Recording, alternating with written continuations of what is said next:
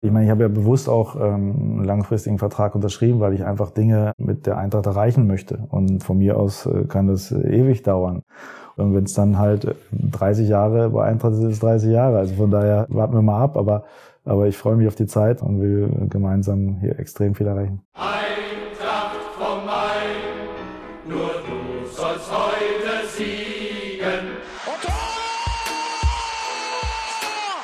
Eintracht vom Main, der Podcast für alle Eintracht-Fans, die mehr wissen wollen über unseren Verein, seine Geschichte und sein Umfeld. Mit Marc Hindelang, Pressesprecher. Matthias Thoma, Leiter des Eintracht-Museums. Mein Name ist Jan-Martin Straßheim. Ich bin der Leiter der Medienabteilung der Eintracht. Wir sprechen mit Gästen aus Sport, Geschichte, Kultur und Wirtschaft über sie selbst und ihre Verbindung zu Eintracht Frankfurt und dem Rhein-Main-Gebiet. Und natürlich interessiert uns auch die Meinung von euch, den Fans. Wir freuen uns, Canton als Audiopartner für den Podcast gewonnen zu haben. Canton ist der größte deutsche Lautsprecherhersteller für hochwertige Hi-Fi, Multiroom und Heimkinosysteme mit eigener Produktion im Taunus. Das ist ein Märchen, ein unglaubliches Märchen. Bruder, schlag den Ball lang. Unser Eintracht-Podcast Eintracht vom Main, die 21. Folge und heute mit einem Gast, der gerade frisch bei der Eintracht begonnen hat. Wir freuen uns sehr auf Markus Grösche, den neuen Sportvorstand der Eintracht Frankfurt Fußball AG. Freuen uns sehr auf das Gespräch, Markus. Herzlich willkommen. Hallo. Markus, es geht gleich richtig los mit der Eintracht. Ähm, 1. Juni ist dein Arbeitsbeginn. Das war vorgestern. Heute ist der 3. Juni, der Ausspieltag dieses Podcasts. Was erwartest du denn jetzt in den nächsten Tagen? Wie viel Arbeit kommt auf dich zu? Ja, ich glaube schon, dass es natürlich erstmal darum geht, alle kennenzulernen, alle Mitarbeiter kennenzulernen. Ich meine, das ist ja ein sehr, sehr großer Club äh, mit unheimlich vielen Mitarbeitern und einfach Gefühl für die Menschen zu bekommen. Ähm, und dann ist es natürlich so, dass der ganz normale Prozess dann einfach losgeht, dann auch was die Kaderplanung angeht, ähm, die Dinge dann auch voranzutreiben. Aber in erster Linie geht es erstmal darum, die Menschen hier kennenzulernen. Ja, viele Menschen hier bei uns. Es äh, gibt viele Legenden, die auch über den äh, Flur schwirren und hier äh, seit Jahren guten Job machen. Unter anderem Karl-Heinz Körbel. Und der hat uns diese Geschichte erzählt. Vielleicht noch keine, eine schöne Anekdote auch für euch draußen. Markus Krösche stand schon vor jetzt fast 19 Jahren auf unserem Zettel. Charlie Körbel hat mir geschrieben, als wir es announced haben, dass er 2002 Markus Krösche holen wollte und Tony Woodcock die Personalie abgelehnt hat. Sie sehen daraus, wie langfristig wir bei der Eintracht planen. Hast du das damals gewusst, dass die Eintracht sich mit dir beschäftigt, als du noch Spieler bei Werder Bremen in der A-Jugend warst?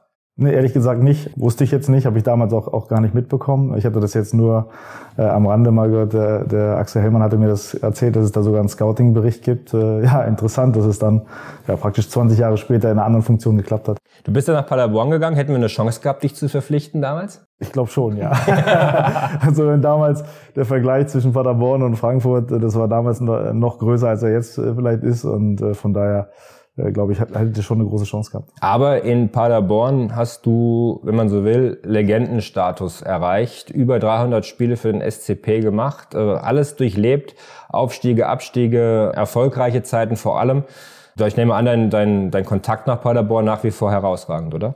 Ja, natürlich, wenn du so lange da bist oder da warst. Ich meine, ich habe ja praktisch ähm, meine fast meine ganze Karriere dort verbracht, ähm, habe da auch meine Frau kennengelernt und, und die Kinder sind dort geboren hast du natürlich unheimlich viele äh, Bekannte und Freunde auch, jetzt nicht nur im Club, sondern auch in der Stadt. Und, und wir haben eine sehr, sehr erfolgreiche Zeit auch hinter uns. Ich bin ja damals als Spieler dorthin gekommen, da sind die gerade aus der Regionalliga aufgestiegen und als ich dann aufgehört habe, 2014 ähm, als Spieler, sind wir in die Bundesliga aufgestiegen und, und, äh, und dann in einer anderen Funktion als, als Sportdirektor waren wir auch sehr erfolgreich. Von daher hast du natürlich automatisch eine, eine sehr, sehr enge Bindung zu dem Club und zu den Verantwortlichen, ist ja klar. Mhm. Aber wir hatten auch ein paar Mal, glaube ich, unsere Klingen gekreuzt. Zumindest einmal. Ich will nicht sagen ein paar Mal, weil das müssen wir mal aufarbeiten.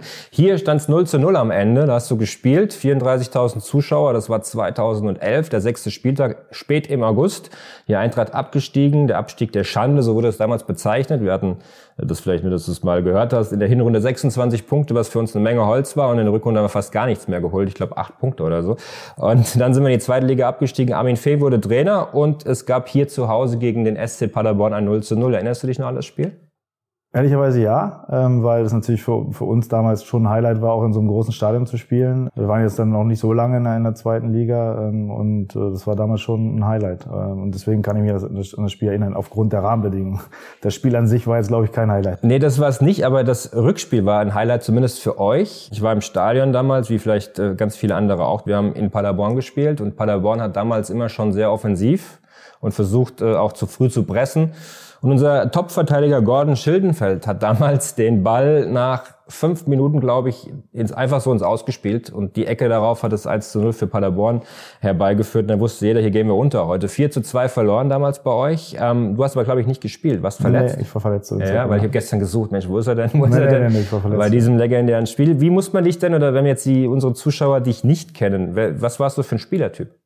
Ja, ich, ich muss ehrlicherweise sagen, ich hatte gar nicht so richtig wirklich viele Fähigkeiten. Also ich hatte, äh, es war, ich hatte von allem ein bisschen, aber ich konnte nicht so wirklich richtig, richtig gut irgendwas, sei es Technik oder oder Geschwindigkeit, all diese Dinge hatte ich eigentlich gar nicht so. Was mir zugute kam, dass ich äh, halt auf der Sechs gespielt habe und dann das Spiel verstanden habe. Und das hat mir dann schon geholfen, in gewissen Situationen Dinge vielleicht etwas früher zu erkennen als andere. Und somit konnte ich meine, sagen wir mal, Fähigkeiten, die ich jetzt physisch oder technisch nicht hatte, ganz gut ausgleichen. Also das heißt, du hast mangelndes Talent mit Fleiß ersetzt. So kann man sagen, ja. Ja, ist das etwas, was ähm, dir so ein bisschen in die Wiege gelegt ist? Dein Vater ist Unternehmer, du bist auch sehr umtriebig, hast auch, äh, sagen wir mal, geschäftlich einiges vorzuweisen schon äh, in jungen Jahren auch. Ist das etwas, was du von zu Hause mitbekommen hast, fleißig zu sein und die Ärmel hochzukrempeln?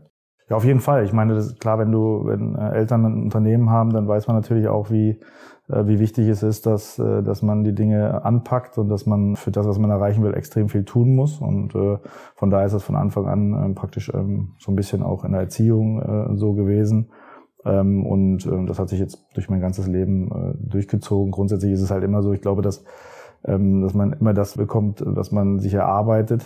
Man kriegt im Leben halt nichts geschenkt und man muss halt die Dinge dann auch aktiv angehen und, und das ist praktisch das, was mich mein ganzes Leben lang begleitet hat. Und im Fußball ist es halt so, der Fußball gibt dir halt alles das zurück, was du investierst und das ist, ähm, das ist eine Sache, die ich schon in meiner Karriere als, als Spieler hatte und, und die ich halt in den anderen äh, Funktionen weiter vorangetrieben habe. Philipp Holzer, unser Aufsichtsratsvorsitzender, hat ges davon gesprochen, mit dir 30 Stunden verhandelt zu haben. Ich weiß nicht, ob das alles Verhandlungen waren, aber zumindest hat er 30 Stunden mit dir gesprochen. Was wurde denn da so alles thematisiert? Was hat dich denn alles interessiert an Eintracht Frankfurt so stark? Ja, ich glaube, es ist einfach mal so ein bisschen ähm, auch die Vision des Vereins einfach auch zu sehen, wo will der Verein hin, aber gleichzeitig auch so ein bisschen zu erklären, wie ich den Fußball sehe, wie ich ähm, die Dinge äh, sehe. Es ist ja jetzt immer nicht nur der Verein, es ist ja nicht nur die Profiabteilung, sind ja dann auch der Nachwuchs und, und äh, diverse andere Abteilungen, die dann zusammengreifen müssen, um äh, einfach auch als Verein erfolgreich zu sein. Und, und ähm, da haben wir uns einfach ausgetauscht, wie wir die Dinge sehen welche Vorstellungen Eintracht Frankfurt hat und welche Vorstellungen dann auch Philipp Holzer mit dem Aufsichtsrat hat und, und welche Ziele äh, Eintracht Frankfurt für die Zukunft hat. Und, und für mich war es einfach, einfach auch die Möglichkeit, Dinge mal zu, zu beschildern, wie ich die Dinge sehe und wie, welche Maßnahmen ich ergreifen würde, um, um Dinge weiterzuentwickeln, weil die letzten Jahre waren ja trotzdem sehr, sehr erfolgreich. Absolut. Die Fans draußen waren kurzzeitig ein bisschen nervös, was man verstehen kann. Freddy Bobic weg, ähm, Adi Hütter weg, diese erfolgreiche Achse ist weggebrochen. Auch deswegen, weil man das Gefühl hatte bei den Personen, hier geht nicht mehr aus ihrer Perspektive heraus. Also so ein bisschen, ich will nicht sagen scheu vor der Herausforderung, aber am Höhepunkt abtreten, dann, wenn es am schönsten ist, gehen, ist ja auch eine Eigenschaft, wenn man das erkennt, dass man nicht mehr äh, beitragen kann, macht das vielleicht auch Sinn. Du gehst rein und sagst, okay, ich glaube, hier geht noch mehr oder beziehungsweise ich möchte noch mehr erreichen. Das ist schon auch sehr mutig. Ja, aber es natürlich auch viele Chancen gibt. Ne? Also man muss ja wirklich sagen, dass, dass äh, Freddy äh, und auch Adi Hütter in den letzten Jahren herausragende Arbeit geleistet haben und, und, und Freddy jetzt noch ein Stück weit länger als Adi Hütter, weil er vorher auch mit dem Nico äh, Kovac hier auch sehr gute Arbeit geleistet hat. Ich glaube, die haben eine Ära geprägt, aber trotzdem gibt es ja immer noch Dinge, die man, die man äh, weiterentwickeln kann. Du hast mit Philipp über die Vision des Fußballs gesprochen. Wie sieht die Eintracht den Fußball? Wie siehst du den Fußball? Die einfache Frage, wie siehst du den Fußball? Ja, schon so, dass es, dass es für mich wichtig ist, dass, dass man ähm, aktiv Fußball spielt. Also es geht darum, dass man äh, versucht, auf Tore zu schießen, auch wirklich das Spiel aufs Tore schießen auszulegen, ähm, weil letztendlich das ist der Grund, warum wir letztendlich alle Fußball spielen und, ähm, und einfach zu sehen, dass man eine Mannschaft, die die Mut hat, die die Dinge mit Überzeugung macht ähm, und äh, die versucht äh, immer auf Sieg zu gehen und das ist halt so in den Grundzügen das, was wie ich Fußball sehe. Da gibt es natürlich viele Parallelen zu dem, was jetzt auch schon jetzt in den letzten Jahren bei Eintracht Frankfurt wieder Fußball gespielt wurde. Ähm, und das sind Dinge, die wir einfach weiterentwickeln wollen und auf denen wir aufbauen wollen und die, wo natürlich der Fußball sehr, sehr nah an dem ist, wie ich den Fußball auch sehe. Und dafür hast du einen neuen Trainer verpflichtet mit Oliver Glasner. Man hatte so ein bisschen das Gefühl, das ist dein absoluter Wunschkandidat gewesen, zumindest von außen, beziehungsweise von innen jetzt, weil wurden viele Namen gehandelt. Äh, der erste Name, der gehandelt worden war, Oliver Glasner. Dann äh, kam erstmal ganz viel anderes, weil keine Bewegung drin zu sein schien.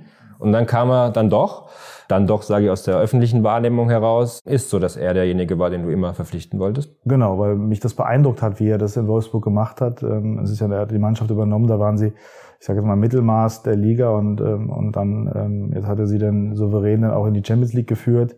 Er hat es geschafft, die Mannschaft auch weiterzuentwickeln, einzelne Spieler weiterzuentwickeln. Von daher hat mich das schon beeindruckt. Er hat ja auch in Linz sehr, sehr erfolgreich gearbeitet und von daher ähm, war das für mich immer ganz klar der Top-Kandidat weil er mich einfach mit der Art und Weise, wie er die Mannschaft auch geführt hat, wir haben ja ähm, haben auch gesehen, wie, wie, wie gut sich die Mannschaft dann auch gerade im letzten Jahr dann entwickelt hat, wie stabil sie auch war. Und das ist schon eine ähm, sehr, sehr große Leistung von, von ihm gewesen. Und deswegen war er von Anfang an ganz klar auch unser, unser Top-Kandidat. Ja, hat uns ein bisschen wehgetan, dass er so gut gearbeitet hat, denn dadurch haben wir, haben wir die Champions League verpasst letztendlich. Aber spricht auch für ihn, ja, dass er gut gemanagt. Am Ende auch, äh, glaube ich, kommunikativ, äh, dass er geht, aber trotzdem alles sauber abwickelt. Ja, das, ist, das zeigt ja auch dann seinen Charakter, ne? dass er das äh, sehr, sehr professionell dann auch in, in den letzten Wochen dann äh, auch wirklich umgesetzt hat mit der Mannschaft. Und äh, ja, wir sind sehr, sehr froh, dass er jetzt bei uns ist. Auf jeden Fall freuen wir uns drauf. Ab äh, Juli beziehungsweise Ende Juni ist er dann da. Jetzt noch einen wohlverdienten Urlaub, aber den kannst du wahrscheinlich nicht machen. Du hast viele Dinge zu tun. Kaderplanung ist ein Stichwort.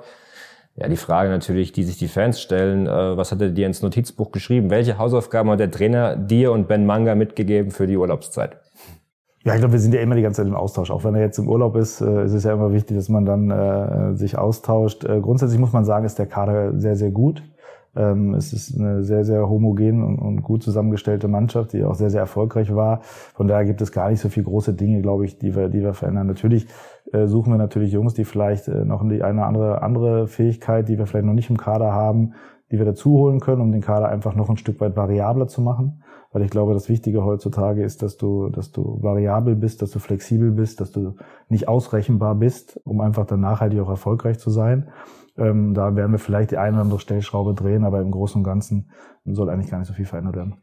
Du hast in der Vergangenheit immer sehr viel Kreativität bei deinen Transfers gezeigt, ähnlich wie dein Vorgänger hier auch. Und da gab es auch eine Parallele.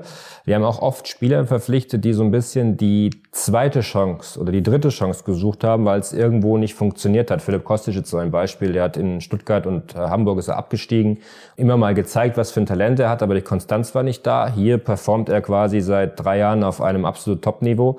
Prince Boateng ist so ein Beispiel gewesen, war zwar nur ein Jahr bei uns, hat aber trotzdem durch seine Leaderqualitäten mit dem Pokalsieg äh, herbeigeführt. Können wir uns auch wieder darauf einstellen, dass die ein oder andere Transferüberraschung kommt? Vielleicht auch mal ein Spieler, den man eher vielleicht am Anfang gar nicht so auf dem Zettel hatte, weil er eben schon auch mal gescheitert ist. Ist das eine Philosophie von dir? Weiß ich nicht, das muss man einfach sehen, wie sich die Dinge entwickeln. Ich glaube, es ist relativ schwierig, jetzt irgendwie äh, solche Dinge ähm, jetzt irgendwie oder sich darauf festzulegen.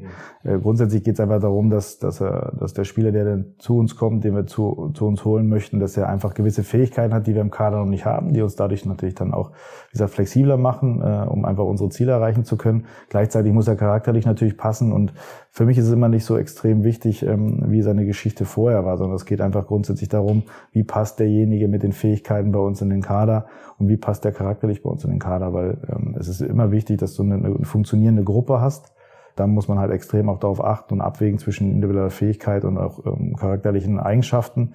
Deswegen kann man jetzt nicht ähm, genau sagen, ob es jetzt eine Transferüberraschung gibt oder nicht, sondern es geht darum, einfach äh, zu gucken, wer kann uns weiterhelfen, um unsere Ziele zu erreichen. Das sind so die, die, Fra die Sachen, die bei den Fans schon äh, nachgefragt werden, was passiert und so weiter. Logischerweise, mhm. da gibt's einen Namen auch, bist du auf der Pressekonferenz drauf angesprochen worden, André Silva, was mit ihm passiert. Da gibt's ja auch viele, viele Theorien. Wie siehst du ihn oder wie siehst du die Gesamtsituation? ist natürlich ein ganz wichtiger Spieler für uns. Ne? Er hat im letzten Jahr viele Tore geschossen, ähm, hat extrem großen Anteil daran, dass die Saison so erfolgreich abgeschlossen wurde. Ähm, natürlich ist es unser Ziel, ähm, natürlich noch längerfristig den André auch hier zu haben, aber da muss man einfach sehen, wie sich die Dinge entwickeln. Aber unser Ziel ist es schon, dass wir ihn noch in der nächsten Saison noch bei uns im, Eintracht-Trikot sehen. Sehr gut. Machen wir mal einen Break. Gehen wir in die erste Rubrik. Ähm, ein paar Schnellfragen für dich. Elf Stück. Die Eagles 11. Dein erstes Fußballtrikot, das du besessen hast. Ich glaube, das war Hannover 96. Ja. Ich bin in Hannover geboren und Mhm. ich glaube, es war ein Trikot von Hannover 96. Ja. Okay. Und der beste Spieler der Welt auf deiner Position? Xavi, Dein Lieblingsreiseziel? Österreich. Österreich? Mhm. Doch so nah? Also gar nicht irgendwie. Ja, ich mag das gern. Äh, Ich fahr Snowboard äh, mit der Mhm. Familie. Wir sind dann auch oft im, im, im Winter dann dort und es- macht auf der einen Seite Spaß, ähm, ähm, dann auch Ski zu fahren oder beziehungsweise Snowboard zu fahren. Auf der anderen Seite finde ich die Landschaft und, und auf den Bergen kannst du dich halt, kann man ganz gut abschalten. Und dann wahrscheinlich das Lieblingsessen Kaiserschmarrn. Nee, ich habe ich hab gar kein Lieblingsessen. Ich esse eigentlich alles so querbeet. Also ich habe da gibt's kein, keine Lieblingsessen. Mhm. Ja gut, ist schwierig für dich jetzt die letzte Frage, weil du ganz frisch bei uns bist. Dein Lieblingsort in Frankfurt? Das Stadion. Ja gut, wahrscheinlich äh, hast du auch noch nicht viel anderes gesehen, oder? Kennst du Nee. ein bisschen was aus der Stadt oder müssen wir noch eine Noch Führung gar nicht, wir machen? müssen, müssen wir noch mal eine Führung machen. Okay, Okay, man nicht alles viel, klar. viel sehen können. Die, meine Lieblingsfrage hier in der Rubrik ist, in welche Musikgruppe würdest du passen? Schwierig. Also ich höre gerne Red Hot Chili Peppers. Ob ich da jetzt nun so hundertprozentig reinpasse, weiß ich nicht, aber dann würde ich mal sagen, ja, Okay. Deine Erinnerung an dein erstes äh, Profispiel? Äh, war gut, haben wir gewonnen. Das weiß ich noch, äh, in Kiel. Ja, war, war ein positiver Start. Wer war dein Idol in der Kindheit? Lars Ricken. Ja, Lars Ricken. Lieblingssport neben dem Fußball? Ehrlicherweise gibt's für mich nur Fußball. Also ich bin jetzt keiner, der jetzt irgendwie andere Sportarten macht. Ähm, Und wenn ich aber eine andere Sportart gucke, dann ist es Tennis. Mhm. Und als Kind, welchen Berufswunsch hattest du damals? Fußballer. Ja?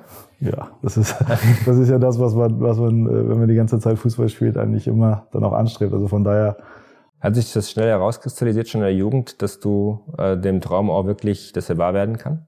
Eigentlich nicht. Also ich war, wie gesagt, relativ talentfrei ähm, und, und äh, bei mir war im Leben eigentlich immer alles Zufall und ähm, von daher hat sich das eher so im, im Laufe ähm, der Zeit dann ergeben mit 15, 16.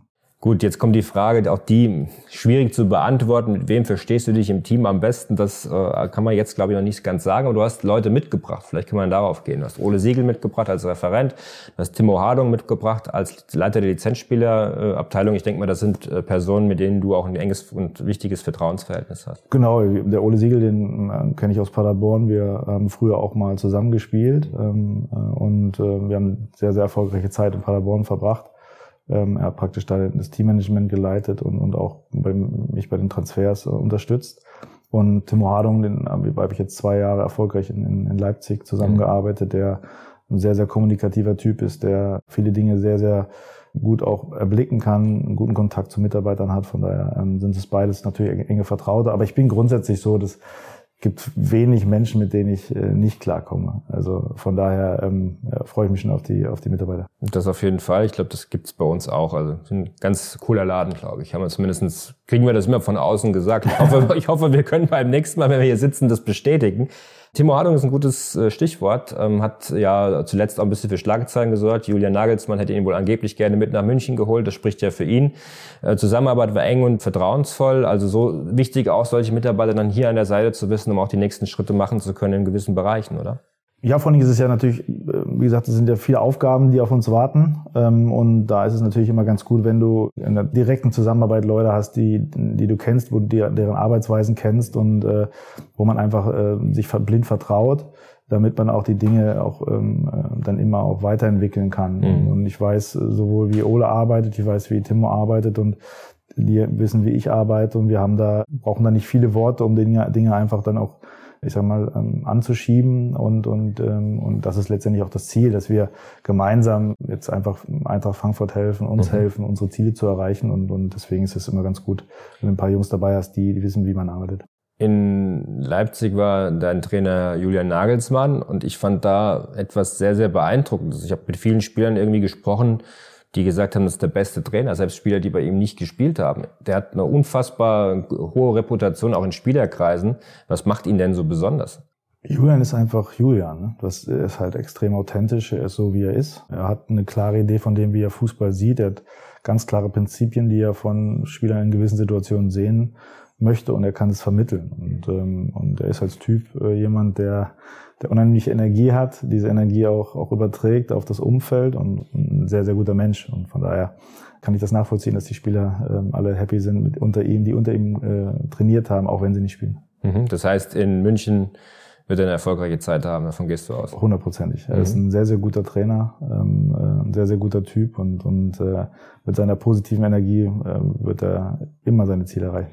Positive Energie brauchen wir auch. Wir hatten zuletzt schwierige Wochen, eher ähm, aufgrund der Situation, dass wir eben nicht die Champions League erreicht haben. Hatte ich das von außen so ein bisschen ja verwundert, dass man plötzlich so negativ dann ist, wenn man äh, quasi ein großes Wunschziel nicht erreicht? Ich glaube, dass es natürlich von der von der Geschichte her natürlich etwas schwierig war. Man war ja ähm, praktisch nach dem Dortmund-Spiel ähm, ähm, nahezu durch. Und dann sind leider die Ergebnisse danach nicht mehr so gekommen, wie man sich das vorgestellt hat. Dass dann natürlich eine Dynamik entsteht, ist, glaube ich, ein Stück weit normal, weil es irgendwie auch etwas Enttäuschung dann auch damit reinspielt ähm, äh, und dann Unzufriedenheit. Aber letztendlich ist es so, das sind Dinge, die, die passieren im Fußball. Ich glaube, man, man hat letztes Jahr eine herausragende Saison gespielt. Das, das, das steht, glaube ich, vor allem. Und, und jetzt geht es, die Dinge einfach in der Zukunft anzugehen und, und versuchen, dieses Ziel weiterhin zu verfolgen und vielleicht dann in den nächsten Jahren noch zu erreichen. Das wäre schön. Ich glaube, hier würde eine Riesenparty abgehen im Umfeld, weil wir brauchen ja auch hier draußen, wenn man rausschaut, wir sind in der Loge des Vorstands hier im Deutsche Bankpark und äh, haben die leeren Tribünen vor Augen. Ich kann sie persönlich nicht mehr sehen, weil wenn man hier Spiele vor leeren Zuschauerrängen hat, dann ist das schon sehr ernüchternd auf Dauer. Ähm, es ist so ein bisschen ein Treppenwitz, dass ausgerechnet wir, die auch vom Publikum leben, in der Saison keine einzige Heimniederlage hatten. Ähm, also manchmal kann man Dinge einfach nicht erklären, denn das hätte ich auch nicht für möglich gehalten, weil bei uns ja immer diese Power und diese Energie aus dem Fanblock beziehungsweise aus dem gesamten Stadion äh, eine ganz, ganz wichtige Rolle spielt. Ist das was, wo du dich auch ganz besonders drauf freust. Äh, Europa League Nächte, Donnerstagabend, hoffentlich wieder volles äh, Haus und keine Ahnung, ein Top-Club hier und hier geht wieder die Luzi ab. Ja, ich freue mich total. Also ich, mir geht es ähnlich. Ähm, äh, die Spiele ohne Zuschauer sind jetzt auch langsam dabei, dass es einen wirklich nervt. Ähm, ich hoffe, dass sich äh, die Situation so ergibt, dass jetzt wieder Zuschauer kommen können, auch wenn es jetzt vielleicht nicht ausverkaufte Stadien sind, aber dass wir zumindest wieder Zuschauer bekommen und ich freue mich drauf. Ich habe natürlich auch immer die Europapokalnächte denn hier verfolgt am Fernseher und äh, ich freue mich einfach drauf, einfach wieder Fußballspiele hier im Stadion zu, äh, zu haben, live zu erleben mit, mit Fans und, und ich freue mich auf die Zeit. Wie war denn dein Blick auf Eintracht Frankfurt aus der Ferne? Du hast ja natürlich dann die Situation gehabt, damals mal hier gespielt, äh, mit Paderborn, dann äh, mit Leipzig auch einige Male hier zu Gast gewesen, nie gewonnen hier, das muss man natürlich auch mal sagen. ja, ich auch, ich glaube mit Leverkusen, als ich äh, Co-Trainer in Leverkusen war, glaube ich, habe ich auch nie gewonnen. Gut so. Ist gut. jetzt können wir starten zu gewinnen. Jetzt ne? können wir, ja, jetzt das, aber nicht das Negative mitbringen, sondern weiterhin diese, diese, diese Linie halten. Das ist das Wichtigste.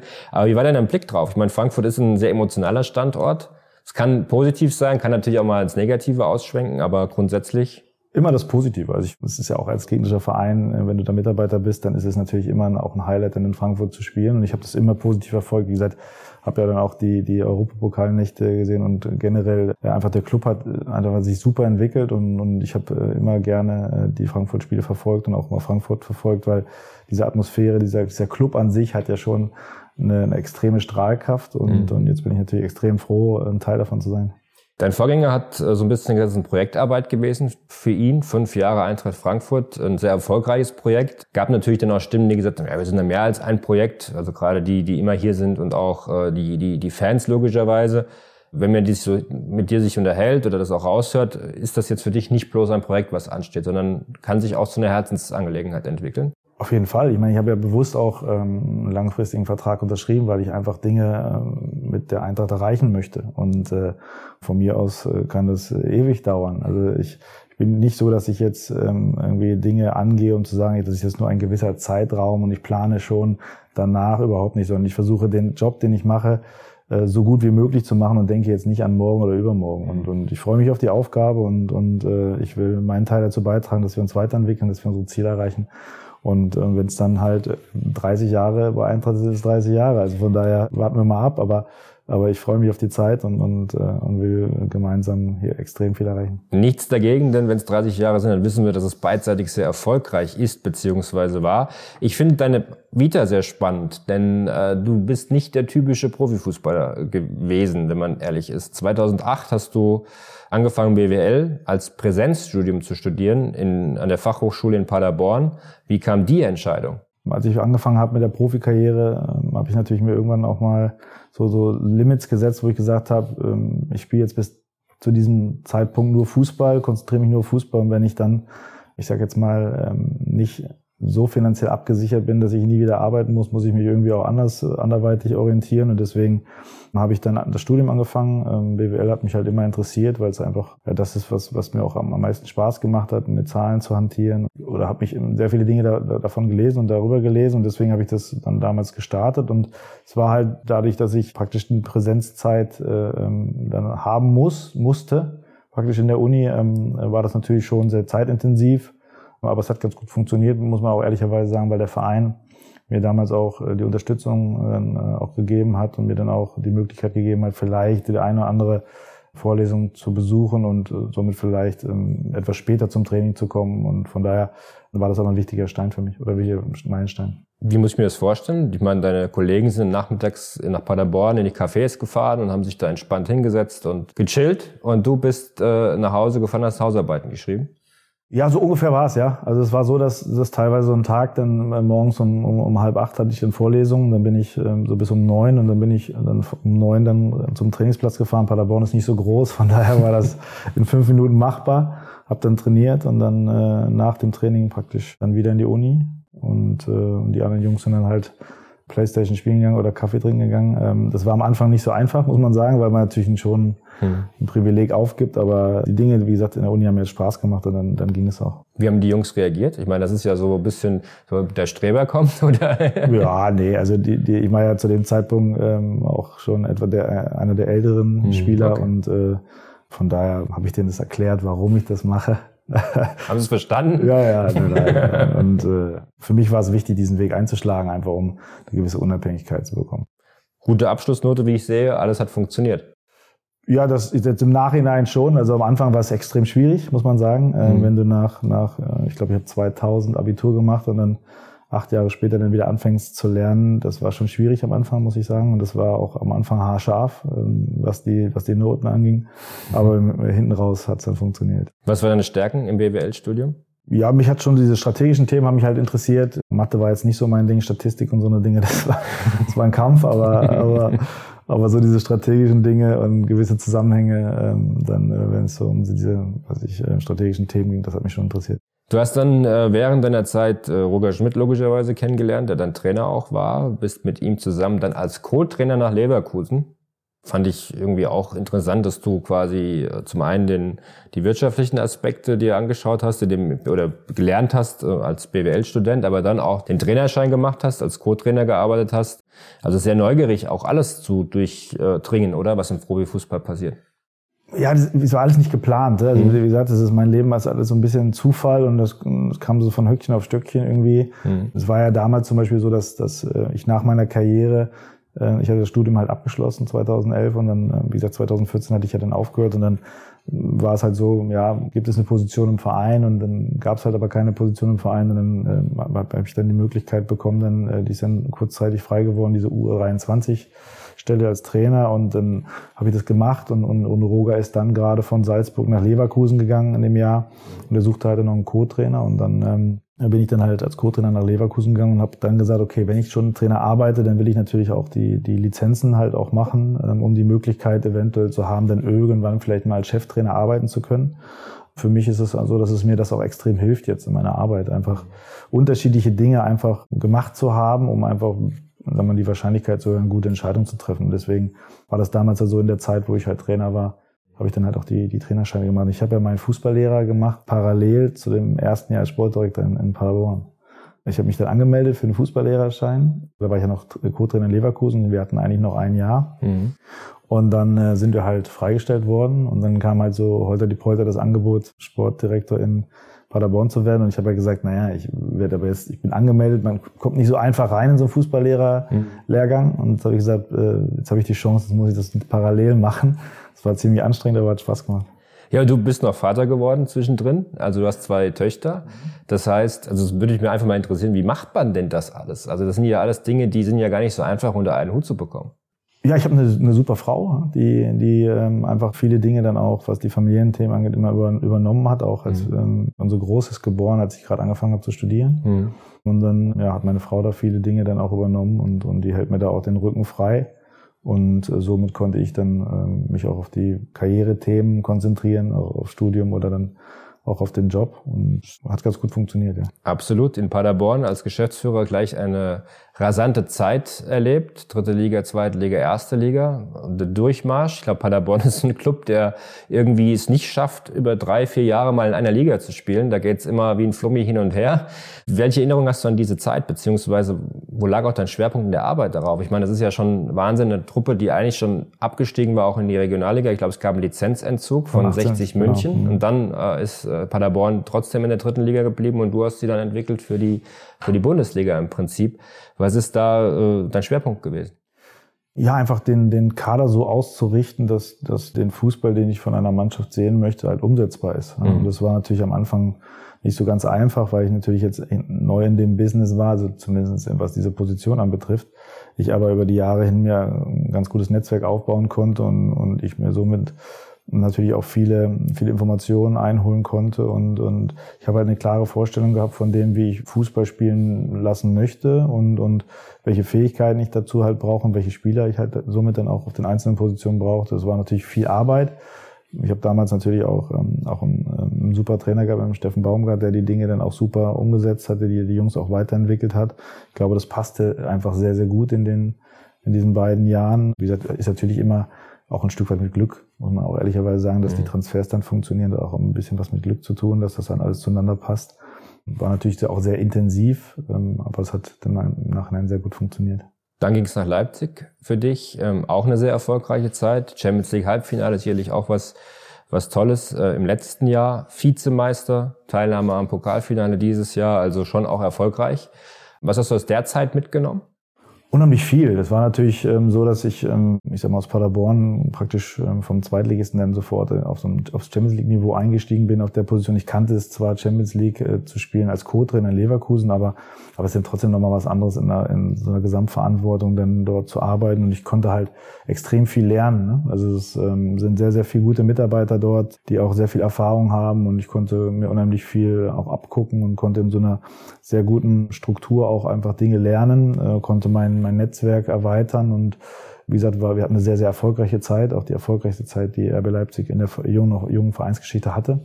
Von daher war das eine sehr, sehr äh, gute und auch erfolgreiche Zeit und, und war auch ein wichtiger Schritt und Abschnitt auch für mich, gewisse Dinge einfach ähm, zu lernen und aber auch mitzunehmen. Jetzt kommt die Eintracht. Äh, wir hatten vorhin schon kurz das Thema äh, Philipp Holzer als Aufsichtsratschef angesprochen, auch die Gespräche.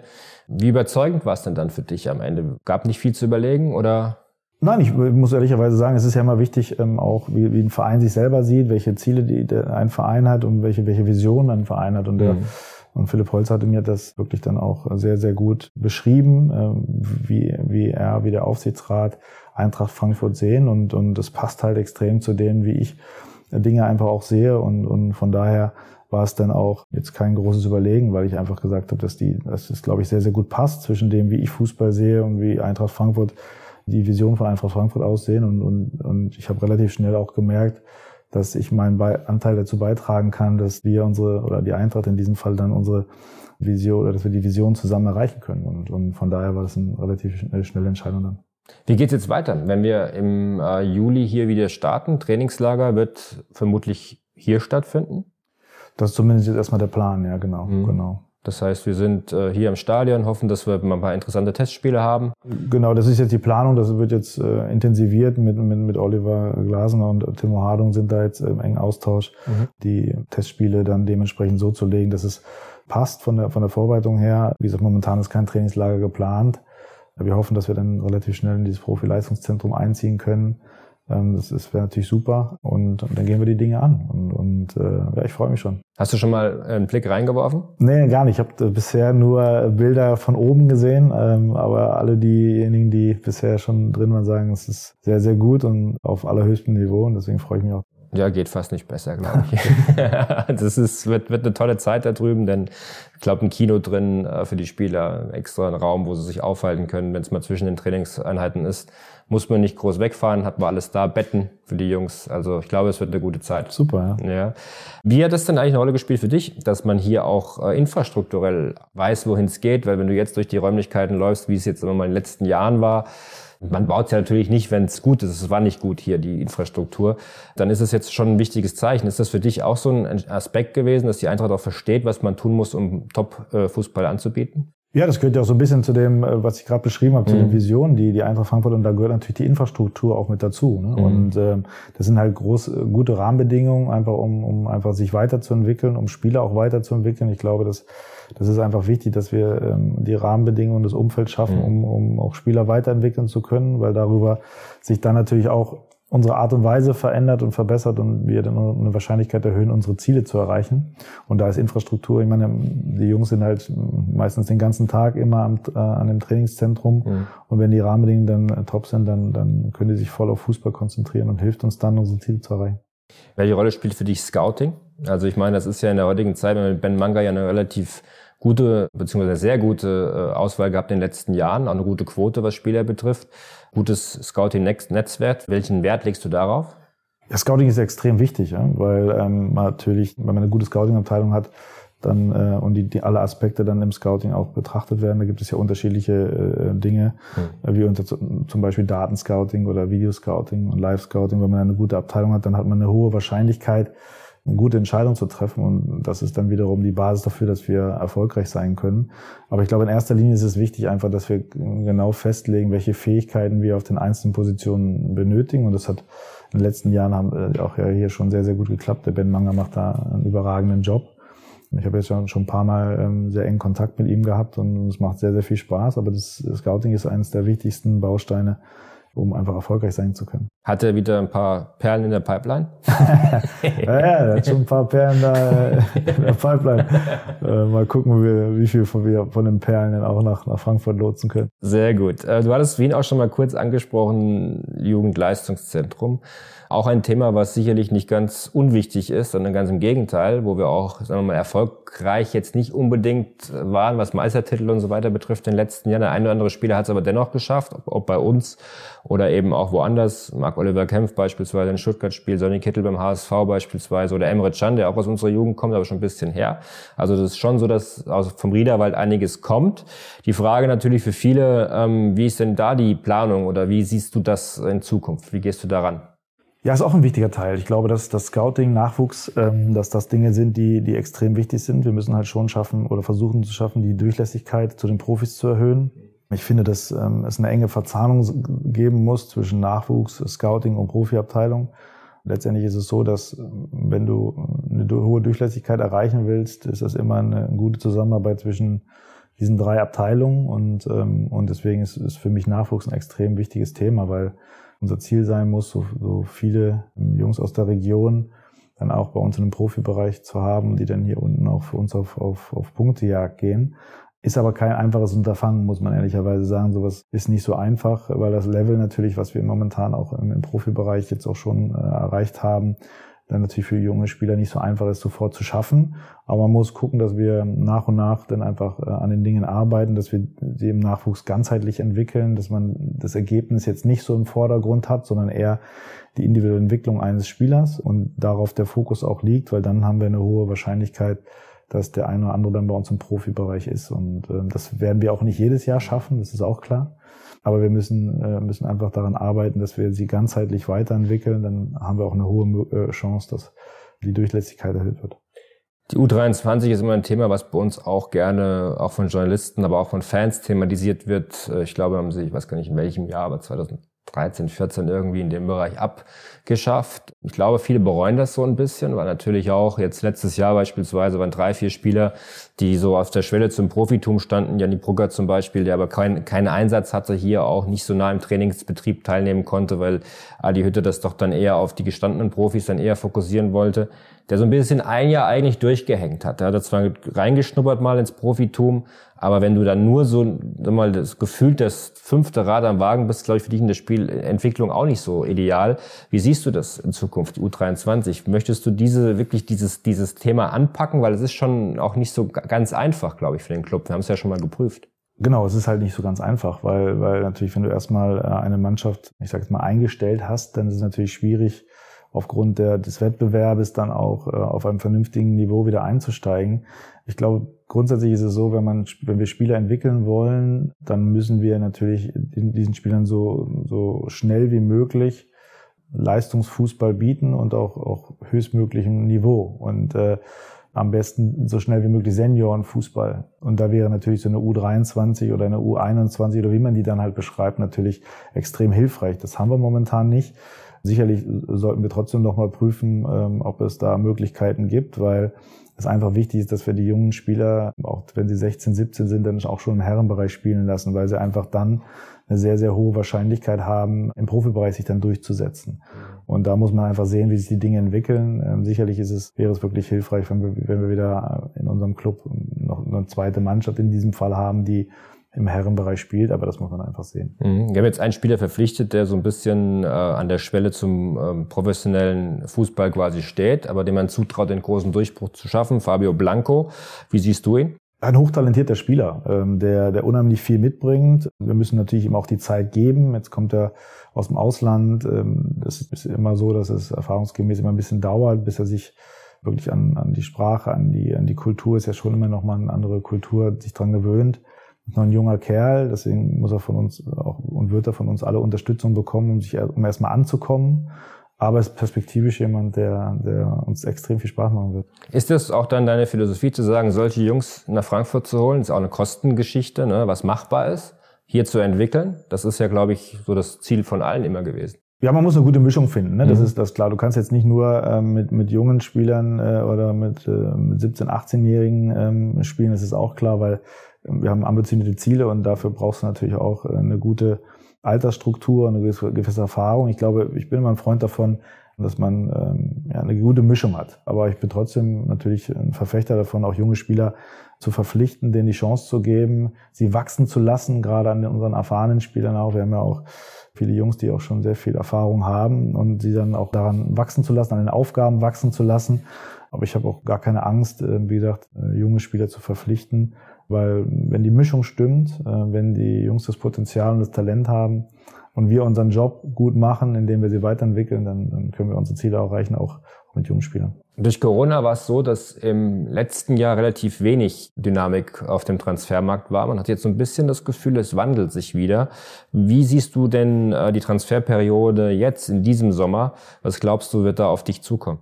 Ich glaube, dass es jetzt erstmal natürlich immer so ein bisschen abwarten ist. Das merkt man ja auch. Es ist ja sehr, sehr ruhig gerade. Das ist aber grundsätzlich in den Jahren, wo Turniere sind, immer so. Ähm, das heißt, am Anfang ist es immer ein bisschen verhaltener. Ich glaube, dass der Transfermarkt etwas später starten wird, wie gesagt, weil das, äh, weil ja die, die Europameisterschaft jetzt da ist und jeder Verein, der abgeben will, so ein bisschen gucken, wird der Marktwert noch höher oder nicht. Äh, die anderen Vereine, die das Geld haben, wollen natürlich dann dementsprechend ähm, das auch gezielt einsetzen. Ich glaube, dass dann äh, irgendwann ein Dominostein fällt. Wenn einer von den Großen äh, einen Grundtransfer macht, dann ist das dann äh, oft so, dass eine Kettenreaktion entsteht. Aber ähm, man muss jetzt abwarten. Momentan ist es ein, ist ein Markt, der sehr, sehr ruhig ist, der eher in Anführungsstrichen für die, für die Vereine, die kaufen wollen, günstig ist. Ich glaube trotzdem nicht, dass es jetzt äh, so wird, wie es in den letzten äh, Jahren war. Letztes Jahr im Sommer war es ja noch etwas ruhiger. Mhm. Und ich glaube, dass das einfach, dass alle Vereine schon etwas Probleme haben aufgrund der, des Jahr Corona ohne Zuschauer.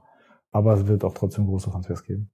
Kommen wir zum Schluss. Eigentlich bei uns die Rubrik die drei Eintracht-Momente. Glaube ich ein bisschen schwierig für dich. so, so fair muss man sein. Ich würde es ein bisschen auf Fußball spezifizieren. Und zwar die Frage, was war denn dein schönster Fußballmoment?